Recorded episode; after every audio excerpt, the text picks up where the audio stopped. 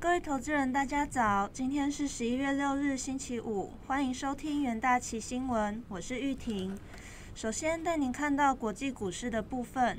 周四美股四大指数表现强劲，美国道琼指数上涨五百四十二点五二点，或一点九五 percent，收在两万八千三百九十点一八点。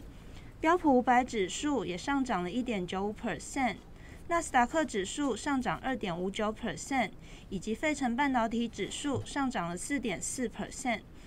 美股强劲，主要是受到华尔街期望总统大选与国会选举结果将会很快出炉，使四大指数续扬。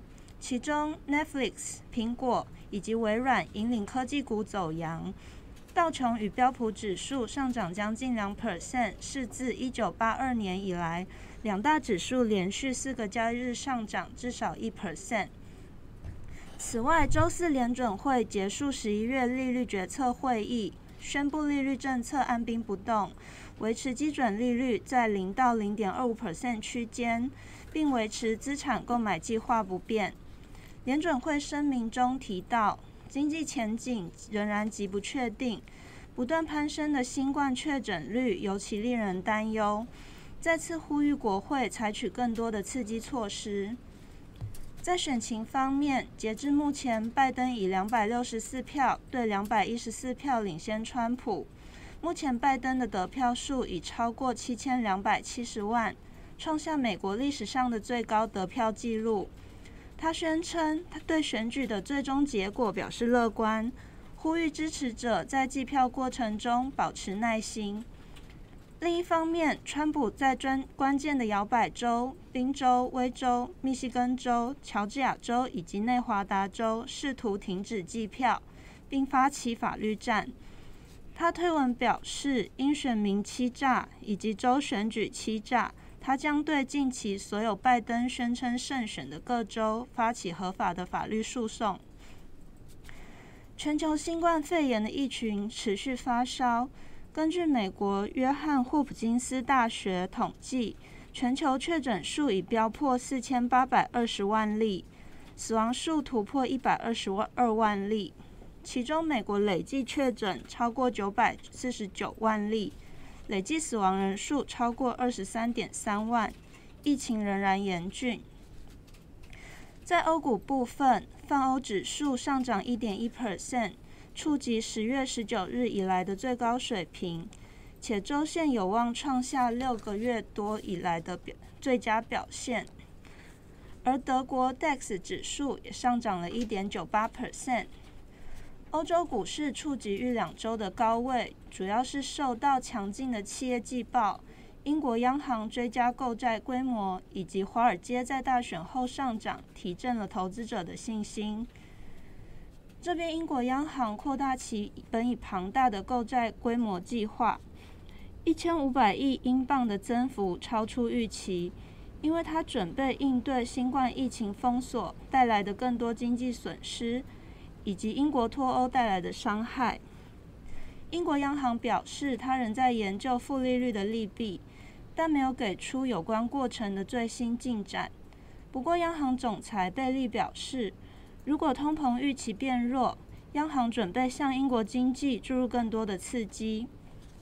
另外，在脱欧讯息方面，英国首相强森的发言人表示，与欧盟达成贸易协议仍然有可能，但双方需要取得更多进展，以弥合磋商立场上的巨大分歧。国际汇市的部分，美元兑一篮子货币跌至两周最低。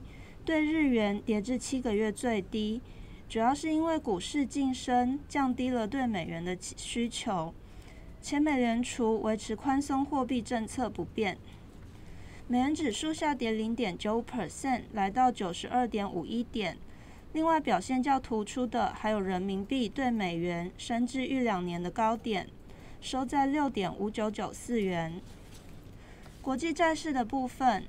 美国大选结果仍不确定，导致公债收益率涨跌互见，且市场仍在等待晚上公布的十月非农就业报告。指标十年期公债收益率触及十月中以来最低的零点七一八 percent，尾盘上升不到一个基点，收在零点七七六三 percent。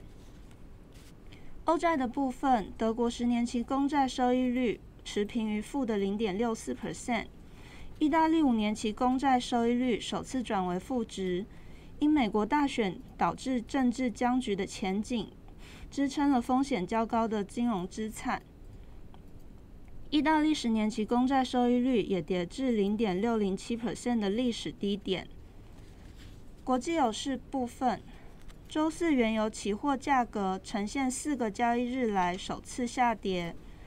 主要因为市场焦点转向全球新冠病例持续增加的情形，也担心经济放缓将伤及能源需求，加上美国总统选情焦灼，也使投资人更趋于保守。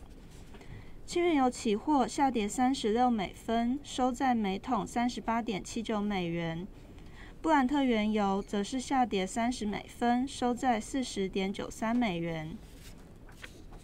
金属的部分，周四黄金期货价格上涨，并收在近七周最高点，主要是受到英国央行增加公债购买量、美元大跌，以及投资者认为美国大选结果似乎更倾向于分裂政府的影响。十二月黄金期货上涨五十点六美元，大约二点七 percent，来到每盎司一千九百四十六点八美元。白银期货的部分也上涨了五点四 percent，来到两周多以来的最高收盘价。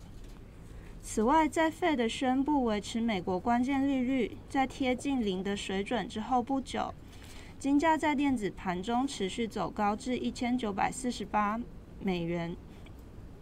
Fed 表示，经济正在复苏，但仍远低于危机前的水准。民生金属的部分，铜价小幅走高，因为美元下滑，且在新一轮封锁措施威胁到经济成长之际，投资者期待央行会出台更多的刺激措施。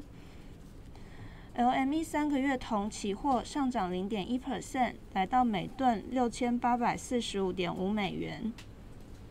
其他重点新闻的部分，美国上周初请失业金人数仅略有下降。这进一步表明，随着新冠疫情加剧和财政刺激措施结束，经济复苏正在失去动力。